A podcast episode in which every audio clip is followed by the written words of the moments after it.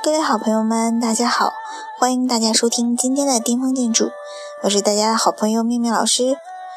我想呢，现在呢，马上呢就要放假了，很多同学们呢都在拼命的赶图，在刷页。那么在大家赶图的时候呢，没有什么呃事情，耳朵空空的呢，就听我来讲一篇这样的一个鸡汤。嗯，今天我们讲的是。二十几岁住在哪里来说，对你有多重要？很久之前读过海明威的一句话：“如果你足够幸运，年轻时候在巴黎居住过，那么此后无论你在哪里，巴黎都将一直跟着你。”后来，我有一个朋友真的搬去了巴黎，后来他的朋友圈里。全部都是街拍，巴黎街头的咖啡厅，塞纳河边的画板，打扮精致的老妇人，踏着滑板呼啸而过的年轻人。他去巴黎之前有着体面的工作，薪水颇丰。他在 CBD 上班，住在陆家嘴满是老外、租金不菲的小区里。周末和闺蜜们 shopping，买她爱的鞋子和包包。然后在周一到来的时候，继续加班赚钱，这是特别上海的风格。日复一日，日子过得有风有雨，但没有巴黎。他想起了海明威的这句话，他说：“如果我年轻的时候住在过巴黎，那么人生到底有什么不同？”他就这样去了巴黎，用存款交了学费，住宿在。市中心的一个小小的阁楼里，每天除了去学校上课，还要去甜品店打工赚一点生活费。晚上打工回来，踏着旧式的木板，爬上阁楼，发出咯吱咯吱的声响，和他在上海的生活完全是两个模样。我问他，所以巴黎究竟有什么魔力，能让人从此一生永远怀念？或者说能深入骨髓的影响到一个人，他说：“不是巴黎，是你年轻的时候居住过的地方。”我好像懂了，我年轻的时候去过的地方，居住过的城市，他们都深深地影响着你。巴黎也好，纽约也好，北京也好，又或者是大理、桂林和我们居住的三线的小城。因为每个城市都有它与生俱来的气质，并且这样的气质将你在年轻的时候悄无声息地润湿着你，影响着你，改变着你。这个去了巴黎的姑娘，一改在上海时候快节奏生活、高频率消费的样子，好像住在巴黎，整个人都和这个世界一样懒散慵懒了起来。却又带着一丝不苟的精致。现在他在塞纳河边跑步，在夕阳西下的时候停下来摸摸路边的小狗。他从来没有想过自己会去甜品店打工，因为以前他看不上这样的工种。以前加班做项目到深夜，他蓬头垢面，穿着一字拖，在高级的写字楼里面吹着冰冷的空调。现在。即使白天上课很疲惫，哪怕只是去甜品店打工，他还会打扮得非常精致。他认真地摆弄着蛋糕的纸托，仔细地调烤箱的温度。他对每一客人都发自内心的微笑，而且直到晚上下班回到小阁楼里，眼线都不会花。他变得精致而美好，变得开阔而笃定。他说：“这是你二十几岁的时候，一个城市对一个人的改变。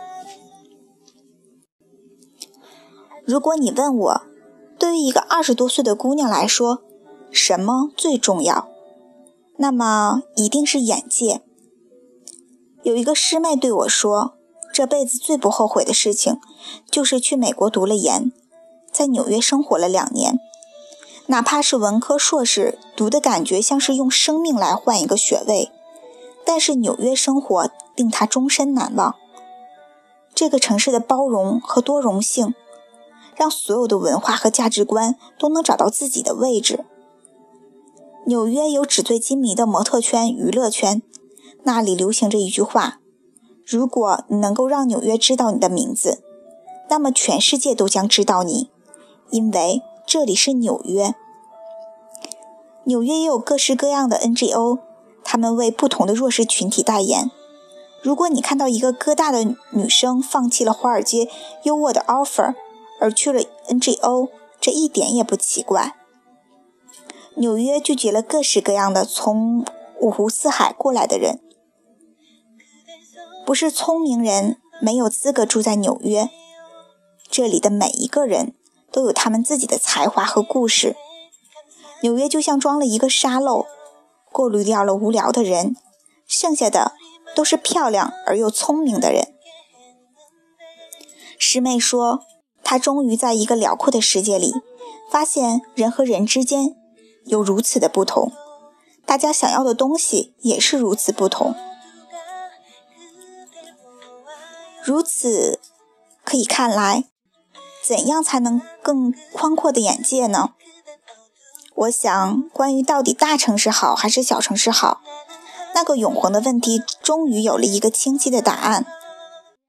如果有机会的话，千万不要贪恋安逸和温暖。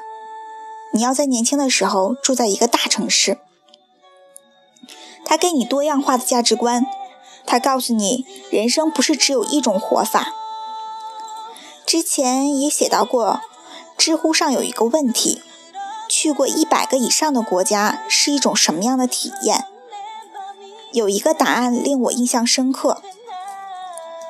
懂得了这世界上没有所谓天然正确和绝对政治正确，能够接受别人有不同的三观以及衍生出来的思考方式，在这个充满偏见、不理解甚至意见不同而恶言相加的年代。能够接受别人有不同的三观、不同的活法，是多么重要的事情。它直接决定了你的气质、你的待人接物、你的胸怀抱负。然后你就不必去理会三线城市七大姑八大姨的催婚，因为他们并不知道，三十几岁的姑娘有事业、有爱情、多姿多彩的生活，还抱怨时间不够用，还有。太多精彩没来得及体验的，大有人在。他们骄傲地活在商业社会，以及他们想要的爱情里，和世俗想象的大龄剩女的惨淡现状，根本就是两个世界。然后你也不必去理会小学同学对你来说，那个小城市里面机关里是多么的其乐融融。他们下午三点还组织一些打毛羽毛球。因为他们并不知道，在大城市里努力工作的爽感。那些你的计划书被采纳，那些你做出来的产品居然有上千万的客户群，那些辛苦工作犒劳自己买买买的时刻，他们不懂。你只有早早的看见过最好，享受过最好，体验过最后最好的以后，你才有资格说。我选择在大城市生活，还是选择在一个宁静的小城市里生活？你只有见过一切，你才有资格选择。认识一个三十多岁的记者夫妇，他们二十多岁的时候在北京以及欧洲工作，写稿写得非常的有深度和见解。至今，你在网上搜索他们的名字。百度出来的稿件里面还有几十页。在三十多岁的时候，他们选择去广西定居。如今，他们在山清水秀的地方写字画画，教小孩弹琴。那是一种走过世界的笃定，安然偏居的抑郁。如果你二十几岁的时候去过最美的地方，看过最美的风景。看到过这个世界是如此的壮丽而辽阔，看到过这个世界上的人的如此不同，那么你会欣然接受生活给我们带来的欢乐和苦难，因为如果欢乐必不可少，那么我们也应该能够坦然接受暂时的挫折和困难。你心里会明白，你见过这个世界上的好，你见过这个世界上真的有人在过着你想要的生活，你知道你值得拥有一切更好的东西，所以你会更加笃定，更加心无旁骛的努力。如果有一天我回到了圣保罗，看到朱之前住过的公寓、去过的露天咖啡厅，见到乐天派、乐天的巴黎人，我想我一定会感慨：原来这么多年，他一直都跟着我，整个拉丁美洲都一直跟随着我，他们带给我对生活的启发，带给我的热情和豁达。决定了我一生对待生活的态度，因为你年轻的时候居住的地方，影响着你的一生。OK，这篇文章呢，就是一篇我非常喜欢的文章，它的名字叫做《二十几岁的时候住在哪里对你来说有多重要》。嗯，这篇文章的作者呢，叫做孙晴月。嗯。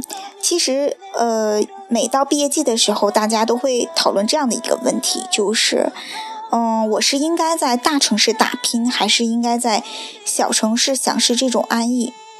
嗯，在我看来，嗯，这都是您自己的选择。大城市里面，就像他说的，你可以，呃，享受到一切，呃，非常公平的待遇，或者是非常先进的思想和人与人的交流。嗯，但是如果说您生活在一个小城市，比如我，嗯，我想我也是有机会和大家一样，看入到外面的世界的美好的。嗯，比如说，在我二十几岁的时候就定过一个目标，就是说在嗯三十岁之前一定要去过全世界五十个以上的城市。嗯，所以呢，自从我上了大学到现在呢，嗯，也基本上在三十岁之前就早已完成了这个目标。嗯，我记得当时大二的时候吧，就是自己呃一个人坐的火车去的北京。嗯，其他的地方呢，像大三大四的时候，也是和好朋友们然后一起去的。呃，上海的周边，然后后来就越走越远，就去了嗯一些城市和一些国家，嗯，最疯狂的就是我记得我研一嗯寒假的时候，嗯去外面打工，嗯就是挣到了三千块钱，然后嗯不到第二天的时候就买了飞机票去了厦门。嗯，所以一切这些疯狂的事情，其实都是，嗯，想拼命的去外面的世界看一看，想知道外面的世界到底是什么样的。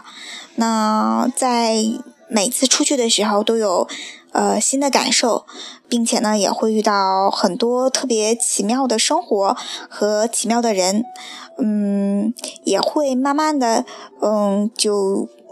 觉得慢慢的自己的世界也跟着自己的步伐的行走变大了，嗯，现在呢，有的时候还会生活在这个小城市，那么我就会在没事的时候去读一读，嗯，别人的思想，读一读别人的书，嗯，尽量的去丰富自己，嗯，这样的话你会发现你的世界越来越宽广，嗯，你能想到的事情呢也会。嗯，越来越积极和乐观。那么，我相信我通过我的努力，我也会选择一个我非常喜欢、非常想去的城市，并且在年轻的时候在那里面住一段时间。